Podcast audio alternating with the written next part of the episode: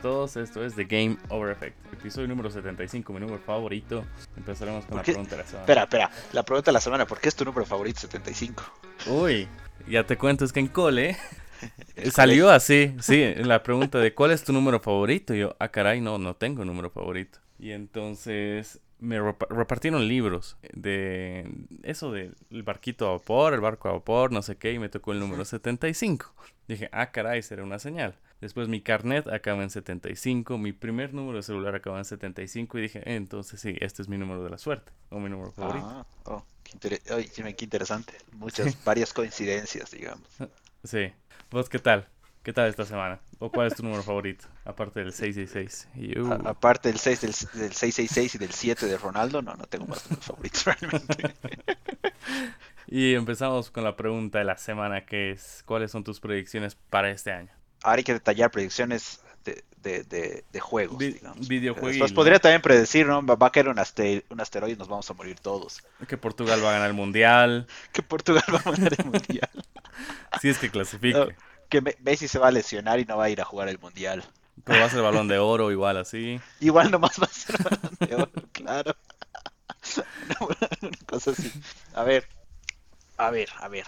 Yo creo, una de las que me tinca es que Xbox va a anunciar un juego que ahorita no sabemos nada al respecto, que va a ser un éxito. Ah, va, a generar un montón de hype. Seguramente, no, no creo que salga este mismo año, pero va a ser una fuerte. Uno, eh, nivel Halo. Que, por ahora no sabemos nada, diga. ¿Crees que es un shooter? Es lo más probable. Ya. Pero también creo que quizás van a apuntar a un juego estilo uh, Ghost of Tsushima, estilo uh, Uncharted, o sea, single player de aventura. Y buena narrativa. y una buena narrativa. Eso es lo que no tiene. Le falta. Y le falta y es, eso es una de las cosas que van a hacer. Dos, era el servicio de Sony, el, el proyecto Sparta, Spartacus era, ¿verdad? El nombre código de la competencia Game Pass. Va a defraudar, no va a ser lo que esperamos. Los fans no, no lo van a agarrar, no lo van a cachar. Eso lleva a mi tercera predicción, que es que Xbox va a terminar el año siendo la consola más vendida. Fuerte esa.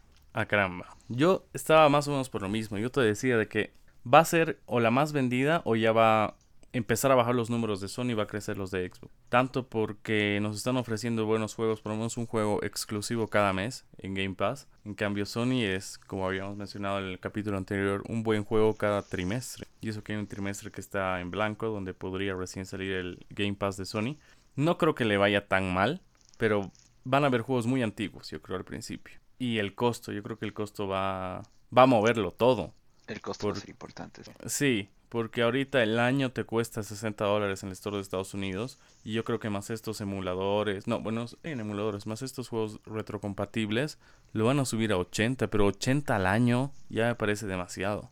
Claro, pero si lo comparas con Game Pass tampoco es tan, tan caro. Al final, el objetivo de Sony tiene que ser o el mismo precio de Game Pass o un dólar menos, una cosa por ahí. Pero si también es más, tres, la pierden, creo. Tres niveles. Entonces, eso. Otra cosa que predigo es que Xbox va a comprar una empresa grande, tipo Ubisoft, uh, pero Warner, así. Exacto. O Warner o Ubisoft. Rockstar no creo, o sea, la parte de 2K o Take Two. Ok, es, esa sí creo que es más real, como que sí puede pasar.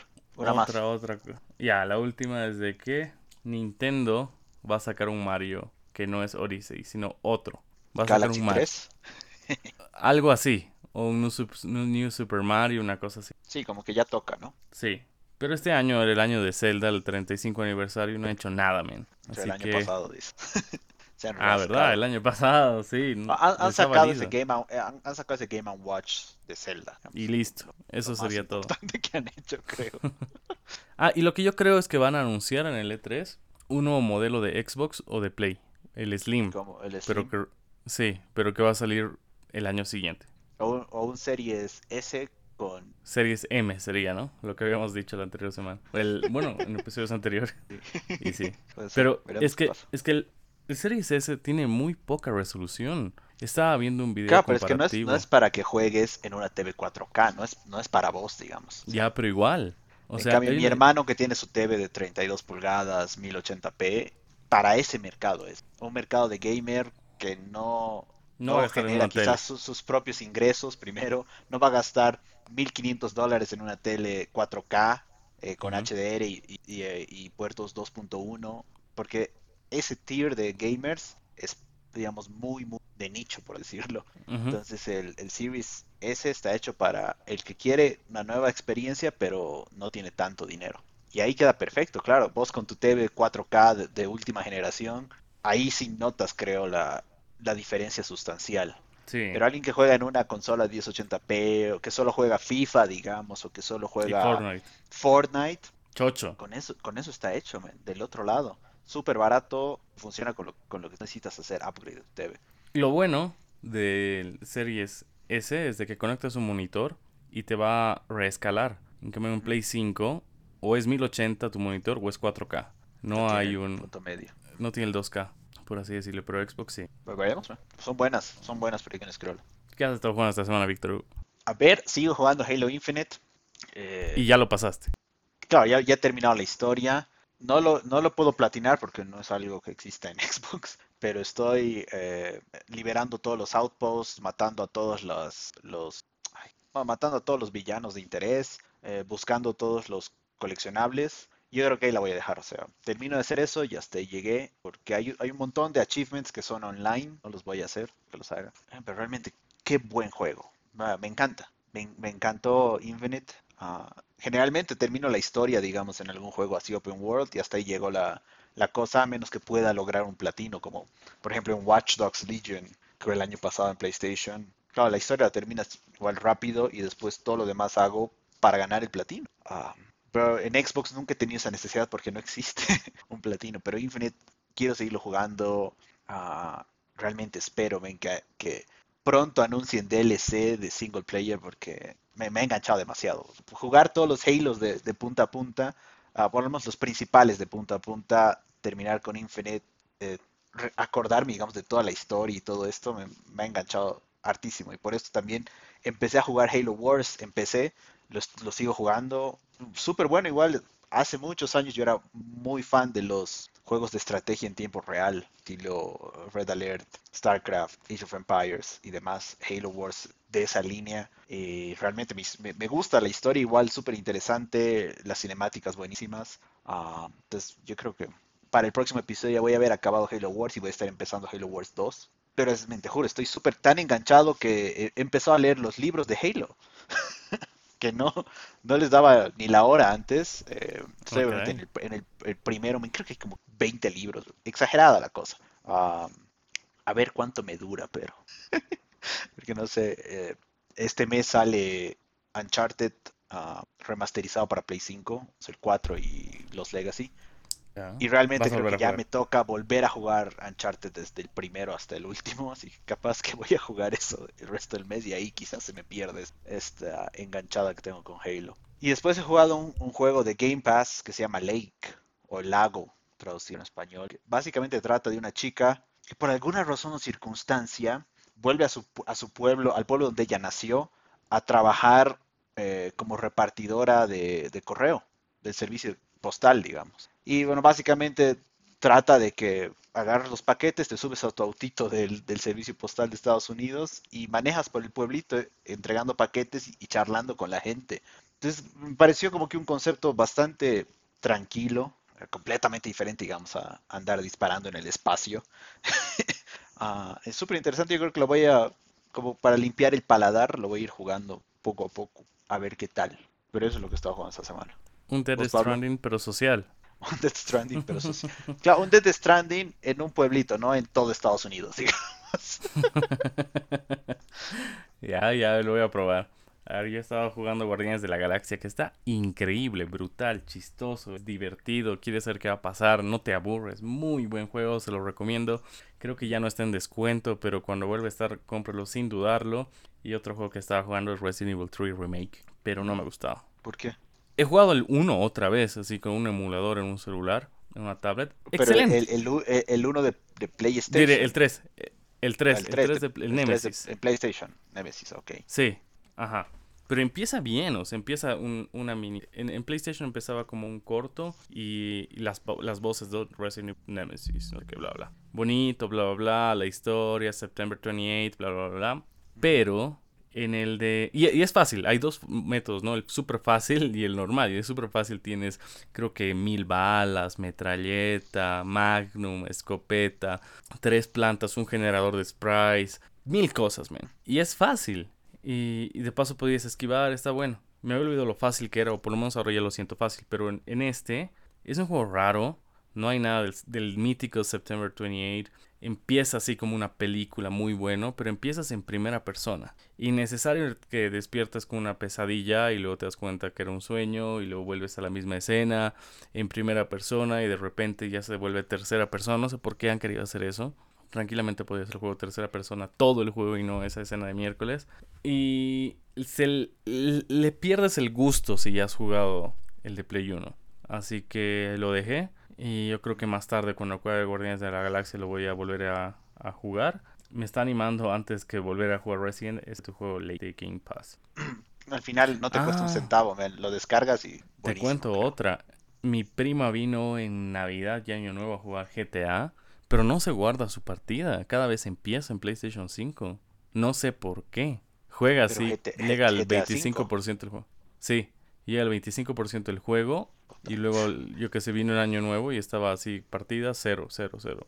Rarísimo. Wow, qué raro. Pero a ella le encanta el juego, lo empieza cada vez. Y sí, creo que no, ah, he jugado igual Moving Out, pero es, es, bueno. O sea, yo creo que cuando juegas con dos personas, sí puedes hacer el tiempo récord. Cuando haces entre cuatro, ya se complica demasiado. No llegas a la medalla de oro. Pero no debería ser más fácil en general entre cuatro. No sé por qué. Cuando hemos jugado entre los cuatro, siempre hemos llegado a bronce. Pero Joel vino a mi casa por esta semana. Mucho despiche. Y hemos hecho oro. Hemos hecho tres oros. Oh, caray. Quizás el tiempo varía también. Quizás, eso me voy a fijar. Y lo que quiero jugar esta semana además es Flight Simulator, esta vez en Xbox Series X, porque realmente... Ah, no, claro, totalmente. Buenazo. Pasamos entonces a las noticias. Esta semana hay varias noticias, man. Harto, harto de qué hablar. A ver, a ver. La noticia número uno parecería que GoldenEye 007, uno de los mejores juegos del Nintendo 64, estaría llegando a Xbox. Esto porque el sitio web True Achievements, que se dedica generalmente a listar los logros y también poner guías de todos los juegos en Xbox, consiguió una lista de los 55 achievements del juego en cuestión. Y aparentemente dos personas tendrían o habrían ganado achievements en el juego y esas dos personas son desarrolladores dentro de Rare. ¿Qué tal esto? Hace el año pasado, bueno creo que ya es el anteaño pasado a estas alturas, eh, surgió, ¿no? Videos y un, y un build del remake que Rare había estado haciendo para el Xbox 360 hace, que 10 años del juego, uh, que supuestamente se había perdido por, temas de licenciamiento y permiso a diferentes marcas que tienen los derechos de James Bond. Pero ¿será que realmente Xbox está trabajando con todos, con todos los que se necesita trabajar para que esto salga? No sé, pero si sale sería brutal, porque es un juego que ha, ha promovido el shooter, ha promovido el multiplayer, un juego que ha vendido incluso revistas de Nintendo, porque habían cheats que solo se imprimían ahí, como no había internet. La gente tenía que comprar esa revista y tener el código para desbloquear los 120 personajes, para un montón de cosas, armas, escenarios. Sería brutal. La pregunta es, ¿será que el multiplayer va a ser local y, online o solo va a ser el juego, el, la campaña del juego? Ajá. No, y otra cosa... que tiene que tener multiplayer. Sí, obvio. Y otra cosa que me pareció raro es de que las imágenes te mostraban fotos de cada logro. Pero eso no tiene Xbox actualmente. Yo dije, ¿será real? ¿No será real? Pero ahora que mencionas que han sacado la lista de trofeos de dos desarrolladores de Rare, ya lo veo más real que antes. Sería increíble. Sería increíble. Realmente tiene que ser, tiene que tener multiplayer local y online. O sea, los dos tienen que tener para mantener esa tradición. Y si alguien tiene la plata como para comprar todos los permisos necesarios, es Microsoft. Y lo va a sacar en Game Pass sin dudarlo. Sin claro, dudarlo. Es... Sería clave. Buenísimo. Ojalá pase, man, realmente. Ojalá pase. Yo tengo mi cartucho de 64 acá justo la mano y, y ya, o sea, había misiones que me parecían imposibles, además de que yo jugaba como no sabía nada de inglés, entonces no sabía qué chuchas hacer. Sí, ¿no? Realmente es algo, es algo, digamos, que ahora, ahora en día, ya de adultos, no, no nos duele tanto, pero cuando éramos pequeños, todos los juegos venían en inglés, su mayoría, y los jugábamos capaz que desbloqueábamos nada. Ajá. Desbloqueábamos así, haciendo todo, hasta lo imposible también tenías mucho más tiempo en tus manos para huevear. Sí. Bueno, ojalá pase esto. Ajá. Noticia número 2. Steam publicó su lista de los mejores juegos de 2021 catalogada en cuatro niveles. Platino, oro, plata y bronce. Entre los juegos más vendidos contabilizados por cuánto dinero generaron están en el nivel platino, Valheim, Dead by Daylight, Dota 2, Destiny 2 y Battlefield 2042. En el nivel oro están Final Fantasy 14 Online, está It Takes Two, Back for Blood, Forza Horizon 4, Red Dead Redemption 2. En el nivel plata está Cyberpunk 2077, está los Sims 4, Ark, está Halo Infinite, está Team Fortress 2. Y en el nivel bronce está The Hunter Call of the Wild, The Binding of Isaac Rebirth, Rimworld, Tale of Immortal, Humankind. Acá me llama mucho la atención, ven, los juegos más jugados con jugadores concurrentes, creo que es, o peak, peak users, no, máxima cantidad de jugadores en algún momento. En más de pico más 200, más de 200 mil jugadores están Halo Infinite, Grand Theft Auto Ujú. 5, Rust, Apex Legends, Valheim. Igual hay unos cuantos más en la lista principales. Más de 100.000 jugadores, Dead by Daylight, Ark, Team Fortress 2, Naraka Blade Point y Tom Clancy. Y más de 60.000 jugadores, Back for Blood, Football Manager 2022, War Thunder, Cookie Clicker y Battlefield 5. Creo que también estaba Battlefield 2042 en algún lado. Eh, pero acá me, me- me llama mucho la atención que Halo Infinite esté en más de 200.000 jugadores. Es que ha sido el hype, men. Todos el primer día querían ver de qué trataba. El día que han liberado el- la beta gratuita, creo que ha sido ese pico. Ha llegado 282 mil. Creo que es de ese día. Sí, debe ser de eso, o por ahí, en esas fechas. Estaba viendo las personas que habían acabado el juego completo de Halo en Xbox mediante los trofeos y era el 7.5%. Me parece un poco bajo, vos cómo lo ves. Oh, en general, men, la gran mayoría de la gente no, no acaba juegos, creo. No acaba juegos. No acaban los juegos. Y de GTA, Eh, habría por que ejemplo, compararlo, digamos, con- 15%. Claro, pues GTA tiene que. Lleva, ya va a tener Años, 10 años años. en el mercado. Eh, Y aún así solo llega al digamos- 15%. sí, un, un Uncharted, ¿cuánto? Ah, ya, pero ¿Cuánto si quieres ir así, creo que Spider-Man ¿no? superaba el 40%. Uy, Spider-Man. Es, es que ahí también creo que quizás sea eh, el, el- el concepto de mundo abierto termina como que ahuyentando a muchos jugadores. También puede ser por eso. Habría que compararlo, digamos, con, de la con un, con. Far Cry. Claro, contra un Far Cry. ¿Cuánto porcentaje de los jugadores termina en Far Cry? Eh, Al menos la historia de Far Cry. O de, o de un Assassin's Creed, como para comparar un poco más papas con papas. ¿Vale? Claro, ¿no? Porque Spider-Man tiene el 50.8 por las que han terminado el juego. Le sigue Ghost of Wow. Tsushima con 50.2. Wow, mira, Ghost of Tsushima es mundo abierto. Wow. O sea que la y un 39% de los jugadores de Spider-Man ha platinado el juego. O sea, 4 de cada 10 lo tienen platinado. Es de- creo que eso prueba cuán bien hecho está Spider-Man. Sí, 2 de cada 5 han platinado. Qué grave, claro. Y Far Cry 36.7% lo ha terminado Far Cry 5. No tengo los datos del 6. Ah, entonces, pero entonces sí es una muy bajo porcentaje de completación de Halo, man. Bajo, ¿no? muy bajo. Porque tampoco, tampoco te decía, no es una historia larga ni compleja. Sí, me habías dicho que era de 8 a 10 horas más o menos. Podrías terminarlo. Creo que he visto algún video en YouTube que hay speedruns de 35 minutos. man. No, pues Claro, voy a que le pasar. pones skip, skip a todas las, todos los videos y lo acabas. A ver, voy. Es que yo ya, ya me he aburrido. Intentarlo después de Guardianes de Galaxia Lake y ahí entra Halo. El que lo dejé para siempre ha sido Forza, pero ya. Y Deadloop también lo estaba para siempre. Ay, de. Sí, ese no, no, me, no me atrapó. Era que no lo compro. Ah, pueden ver el listado completo en la página de Steam de los demás juegos que ganaron estas categorías. Después, noticia número 3 también, Steam publicó los resultados de los Steam Awards o los premios Steam.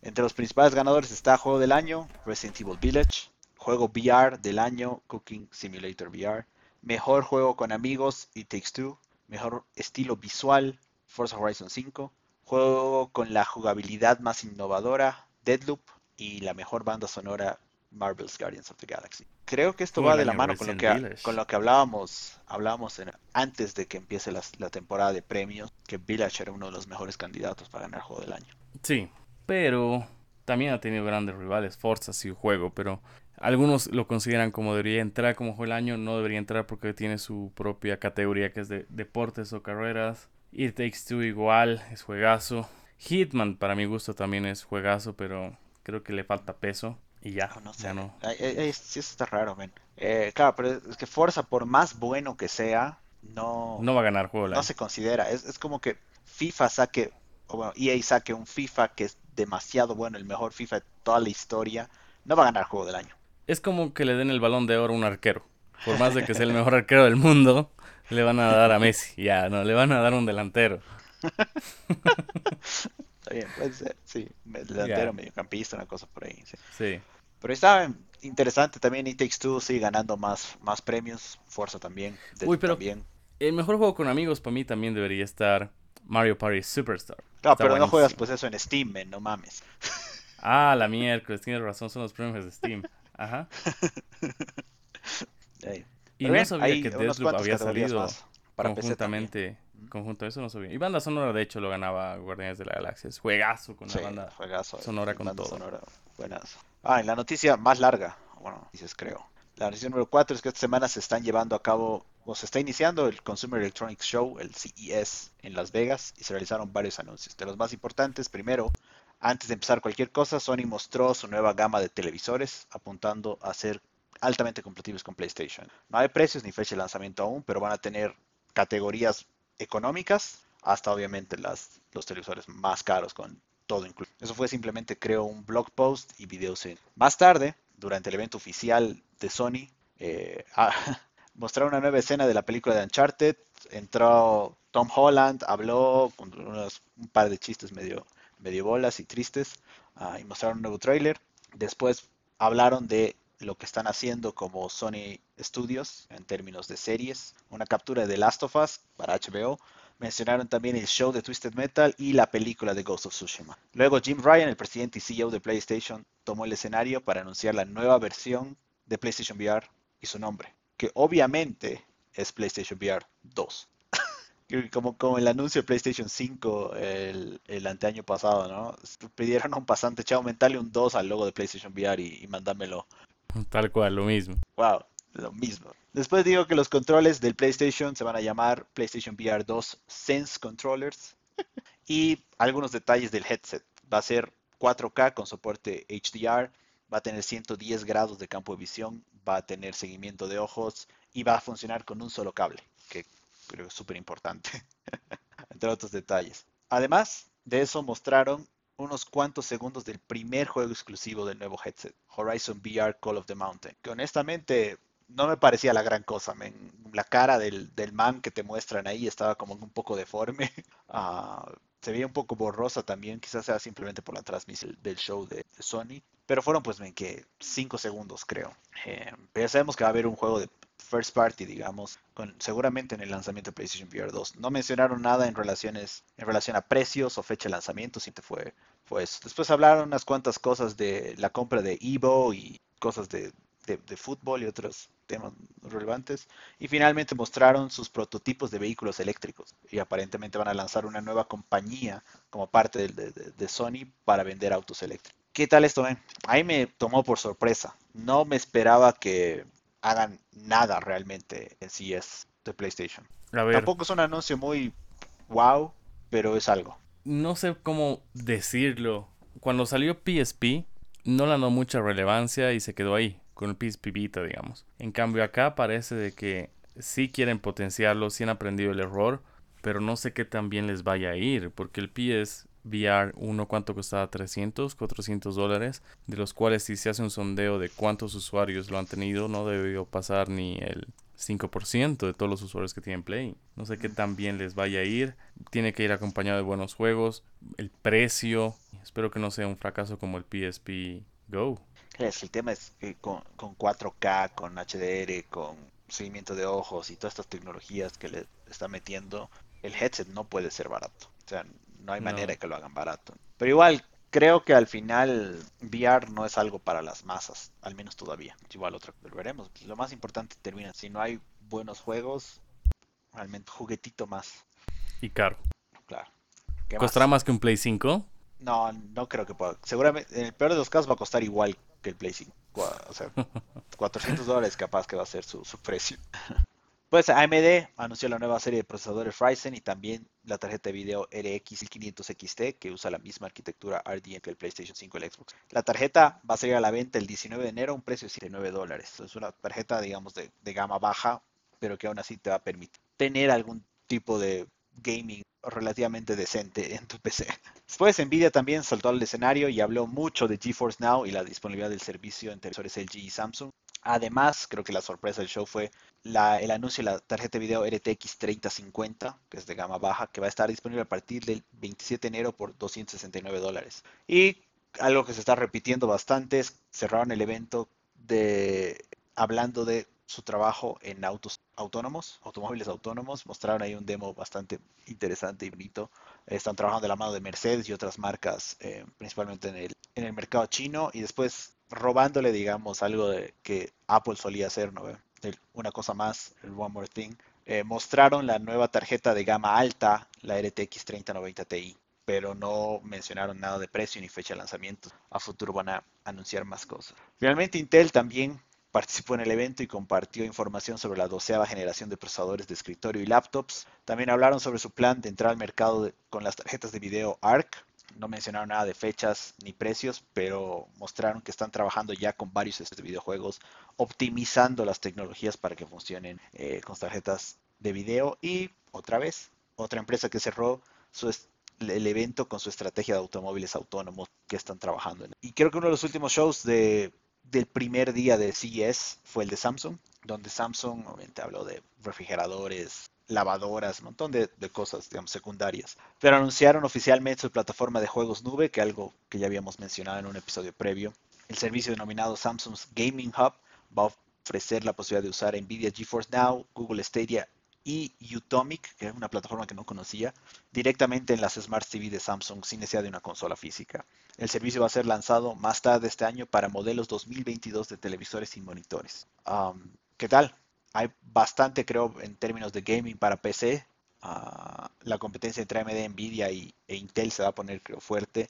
Y no sé cómo están manejando el tema de falta de componentes, porque ahorita si quieres comprar una tarjeta de video, no hay. O tienes que pagar fácil el doble de lo que cuesta usualmente en el mercado. De que hay, hay. La cosa es cuánto hay en tu billetera, ¿no?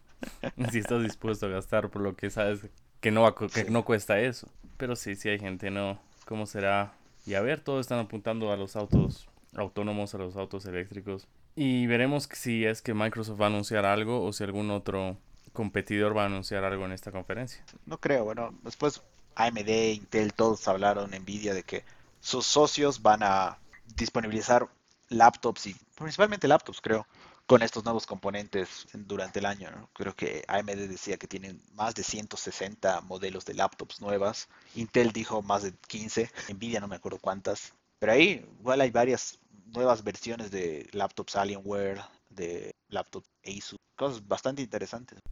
¿Tú te vas a volver a comprar una laptop gamer? ¿O vas a tener una laptop gamer por primera vez? No, no, no creo que, creo que no. Realmente la MacBook Air es la laptop. Porque al final lo que te permite es tener movilidad con equipo liviano, rápido. que yo creo que voy a terminar haciendo, de hecho ya estoy en parte, es tener una PC. Y cuando bajen los precios o, ya haya stock de tarjetas de video, comprar una buena tarjeta. Quizás una 3060, quizás esta 3050 que han anunciado. Ah, es muy cara y tampoco, es que voy, necesito jugar en 4K a 120 frames per second. Puedo jugar a 1080p a 60, estoy tranquilo.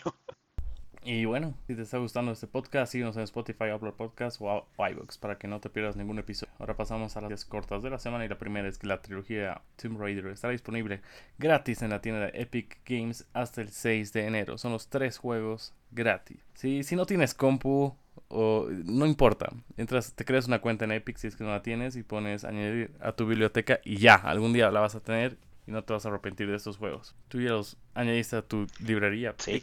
Sí, igual. A pesar de que tú lo tienes en Play 5, creo. Lo tengo, lo tengo en Xbox. Los tengo en Xbox. Ah, ya. Pasamos a noticia corta número 2. Y es que en Amazon Prime Gaming están regalando Star Wars Jedi Fallen Order, que es juegazo. World War Z y Total Warhammer si tienes la membresía de Amazon Prime. Juegazos. Cada vez está sacando buenos juegos Amazon. Incluso te dan como bonos para ciertos juegos. Creo que en FIFA te dan sobres, te dan igual potenciadores en Rainbow Six Siege, te dan ropita para Fall Guys. Hay un montón de juegos. Dinero, Red Dead Redemption. Ah, sí. sí.